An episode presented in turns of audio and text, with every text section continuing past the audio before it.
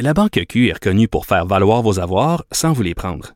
Mais quand vous pensez à votre premier compte bancaire, tu sais, dans le temps à l'école, vous faisiez vos dépôts avec vos scènes dans la petite enveloppe.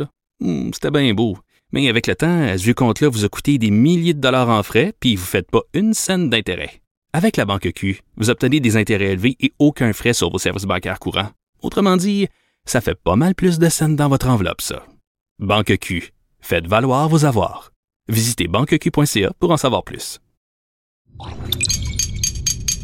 Cube Radio.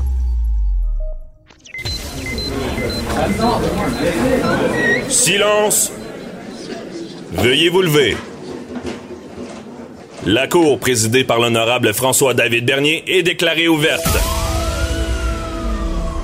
Entrez dans les coulisses de la justice. Écoutez, vous serez pas jugé. Ils appellent à la barre les acteurs de l'actualité. Oui, votre honneur? Avec François-David Bernier. Avec François-David Bernier. Avocat à la barre. Cube Radio. Aujourd'hui, pour vous, on essaie d'éclaircir cette histoire des policiers qui pourraient entrer chez vous pour vous donner des contraventions. On en parle avec euh, Maître Jean-Pierre Rancourt. Ensuite, euh, il y a la Fondation du barreau qui lance un guide de résolution de conflits pour vous guider quand vous vous chicanez.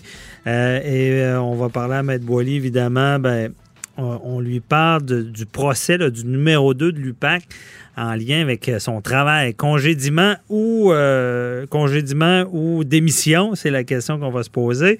Et euh, on va commencer tout ça avec la revue de l'actualité judiciaire. Votre émission commence maintenant.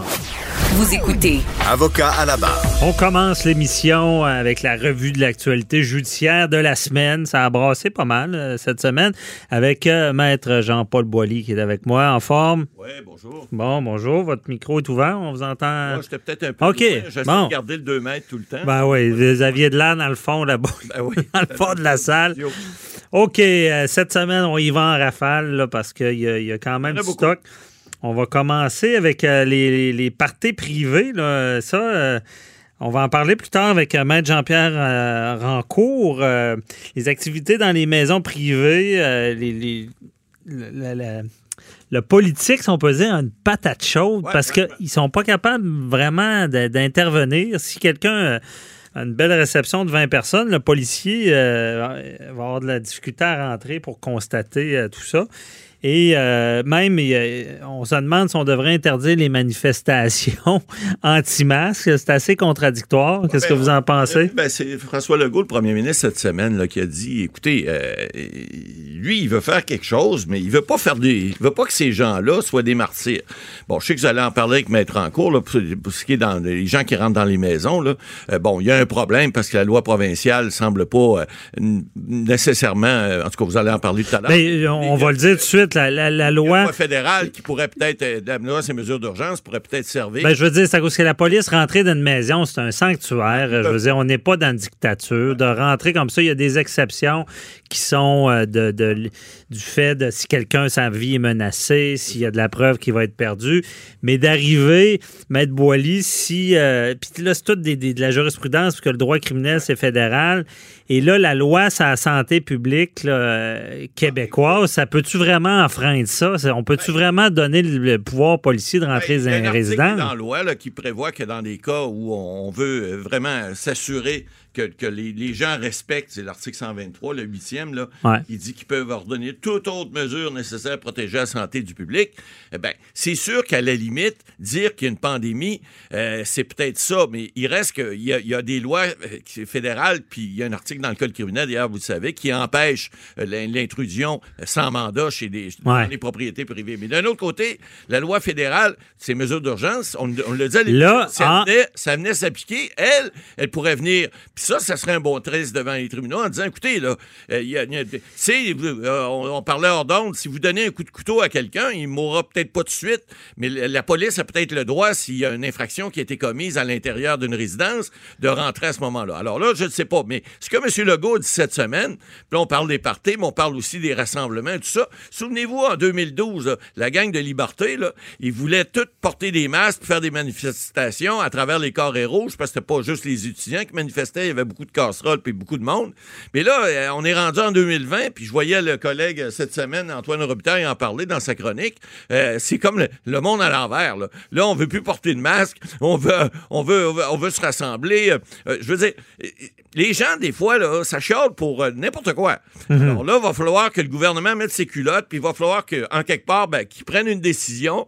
Qu'est-ce qu'ils vont Ah, faire? mais ça serait Je mal vu. pas, Hey, manifestation contre les masques, Ouais. contre la distanciation. Ça, ça ferait que le gouvernement veut baïonner le monde.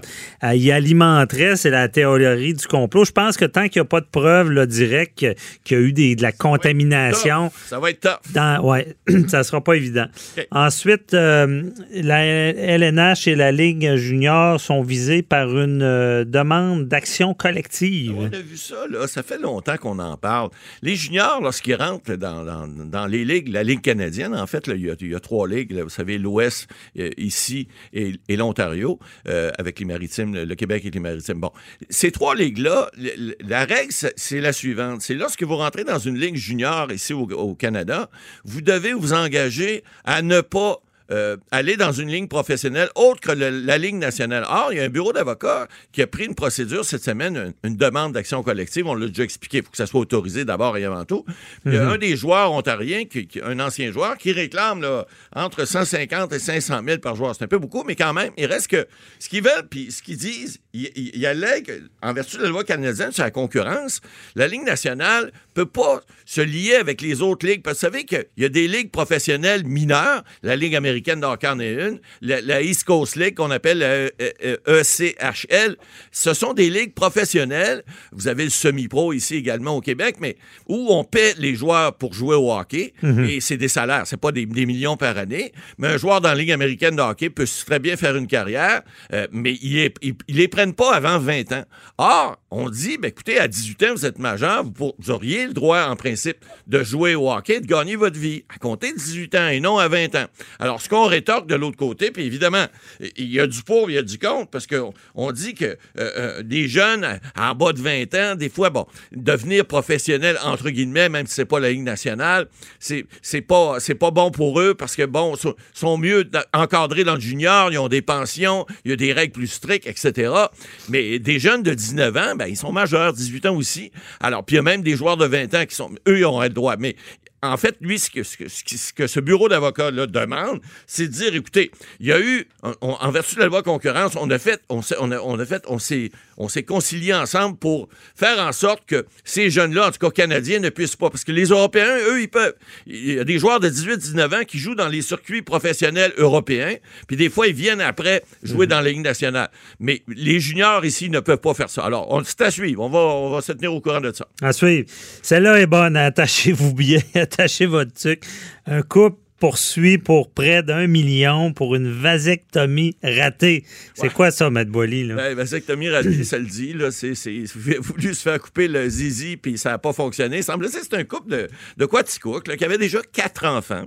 Et puis, euh, bon, ils sont allés consulter un, un- un médecin, là, un spécialiste, et, euh, et ce docteur-là, euh, l'urologue en question, euh, M. Jaldresse, euh, aurait pas indiqué à- au, au- au- au monsieur, finalement, qui s'est fait euh, couper le zoin-zoin, euh, que ça n'avait pas fonctionné.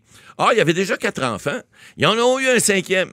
Et là, la dame, évidemment, euh, elle voulait pas, elle n'en voulait pas d'enfants. Hein. Elle voulait se faire couper pour ça. Puis, euh, ils en ont eu pareil. Fait que, Bon, elle voulait se faire avorter, mais là, évidemment, c'est une mère de famille, elle a quatre enfants déjà, et ça va euh, faire passer un, un échographie, elle entend le cœur du fœtus. Non, il n'y en a pas question. Ouais, mais ça, peut- on je, peut pas tuer. je voudrais pas être l'enfant qui apprend qu'il y avait une poursuite parce que je, parce que je, je Ben suis non, né. Là, ben mais... non, mais c'est ça, mais il reste que. Non, non, mais là, poursuit pas parce que l'enfant est né. Poursuit parce que c'est, on dit en anglais malpractice. On n'a pas donné l'information. Vous savez, les professionnels, on est responsable de l'information qu'on donne aux gens. Si on donne une mauvaise information, on a des assurances responsabilités qui peuvent payer pour ça. Alors là, la poursuite, c'est un petit peu moins d'un million de dollars, c'est 850 000. Je veux pas dire qu'ils vont l'obtenir, mais ils devront démontrer à ce moment-là que l'information qu'ils ont reçue, d'abord, s'ils avaient reçu cette information-là, peut-être qu'ils n'auraient pas fait l'acte, peut-être qu'ils auraient fait autrement. Il semblerait que la madame s'est fait enlever les, trompes de, de, de, de- de Fallop qu'on dit. OK. Alors, euh, euh, par la suite, pour, pour, pour être sûr qu'elle était stérile, mais euh, qu'elle n'aurait plus d'enfants. Mais au moment où elle, avant cette, cette, cette décision-là, ben, il n'était pas au courant. Alors là, ils poursuivent en disant, écoutez, mauvaise pratique médicale, et puis on réclame. Mhm. On Un million, c'est pas rien. Là. Euh, 850, ça, ça paye les, ça paye les bonnes Noël. Euh, autre nouvelle, je voulais vous en parler à M. Boily, c'est euh, le ministre Dubé qui, euh, qui offre ses excuses à- à- publiques à la coiffeuse. Je sais pas si vous avez vu ça euh, dans les Ben, médias. en fait, ce qui est arrivé, c'est assez simple. C'est qu'il aurait dit par mégarde, cette dame-là était au courant, Ben- puis elle, elle est allée coiffer des gens. Alors, c'était une mauvaise information. Non, mais moi, je, je l'ai écouté live, comme on Ouais. dit, et moi, je me suis dit, quand j'ai entendu le ministre Dubé dire une, une coiffeuse se sachant contaminée, donc ayant eu un résultat, C'est choquant. est allée coiffer des gens. Moi, moi j'allais dire, j'allais écrire quasiment là-dessus, la coiffeuse tueuse, parce que parce que je me disais, ça, hey, ça n'a pas de sens, c'est criminel de faire ça. C'est là qu'on C'est de la négligence criminelle. faut Ouais. toute la preuve Ben, c'est ça. Là, après ça, je vois ça, il- Voilà. c'était pas le cas. Elle ne savait pas, non, on le dit. pas, madame. Et il- Elle a passé un mauvais quart d'heure, semble-t-il, à cause de ça. ben, j'imagine. Alors, belle poursuite. Mais là, ce que je voulais-. Dubé. Non, pas vrai, mais il reste que je voulais vous demander, c'est quasiment, elle a, elle a subi un dommage. Le ministre était lui-même mal informé, puis s'est rectifié aussitôt qu'il l'a su. Il est allé sur Twitter, il est allé sur les réseaux sociaux. Bingo, m- monsieur, euh, chapeau, monsieur Dubé, mais il reste que faites attention la prochaine fois, parlez pas trop vite. Ouais, c'est dangereux, euh, mais en tout cas, euh, comme vous l'avez dit, elle a passé un mauvais quart d'heure. Maintenant, il y a la, la fillette martyre de, de Granby qui a, ils ont obtenu que le procès ne se tienne pas à Granby, Ouais, mais à, à Trois-Rivières. Euh, parce que dans le fond, c'est- Beaucoup de monde qui sont qui sont euh, puis ça se fait on appelle ça un changement de district là, un changement de venue. Donc euh, lorsqu'on pense qu'il y a un procès peut pas se dérouler d'une façon correcte parce qu'il y a trop de gens qui sont impliqués dans un district, bon on change de district judiciaire. Ça c'est une procédure qui est, qui est un peu spéciale, mais ça se voit de temps en temps, ça arrive dans des cas là où c'est très médiatisé. Alors je pense que c'est une bonne chose. Ben, non, ben, je suis pas sûr. Ben, Je veux dire, en- ça a choqué le Québec au Ah, complet. Je pense que c'est un, un problème plus grand que, que, que ça. C'est le, problème de, de réussir à faire un- un- une cause tant médiatisée devant un, un jury. Tu sais, je veux dire, il n'y a personne, que ce soit à Granby ou à Trois-Rivières, je pense que ça va être la même affaire. Ah, c'est clair. c'est que les gens sont, sont teintés. Parce qu'on se rappelle, euh, pour être jury dans ces causes-là, c'est de pas pas avoir entendu Ah parler. c'est pas avoir une opinion, c'est bien différent. C'est ça. Euh, pas avoir entendu parler de ça, il faut que tu sois dans une grotte. Ben, exactement, parce que tout le monde, tout le monde, ça a été tellement médiatisé, on en parle encore d'ailleurs. Mais euh, il faut pas que, que tu sois teinté, là, partial, disant que toi, ça n'a pas d'allure ce qui s'est passé.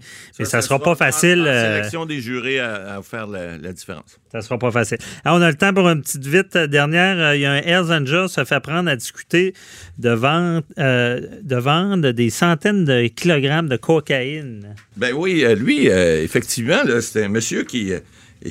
il était en dedans, puis je pense qu'il était très actif également, mais ce, ce monsieur-là aurait, semble-t-il, euh, euh, euh, été intercepté par des, des conversations que le- le- le- la, Sûreté du Québec euh, a faites. Parce que vous savez, on peut obtenir, vous allez en parler avec Maître Rancourt, un mandat pour écouter des conversations téléphoniques lorsqu'on pense qu'il y a des crimes qui sont commis. Ouais. Alors, c'est ce qui s'est passé dans ce cas-là. Puis, écoutez, ce que je comprends, c'est que ce monsieur-là, il y avait, il y a- il y avait, ben, il, semblait avoir beaucoup de bons contacts. Fait que je pense que ça va être à suivre, mais euh, ils ont fait jouer les enregistrements, puis il y a les deux Il a trop parlé.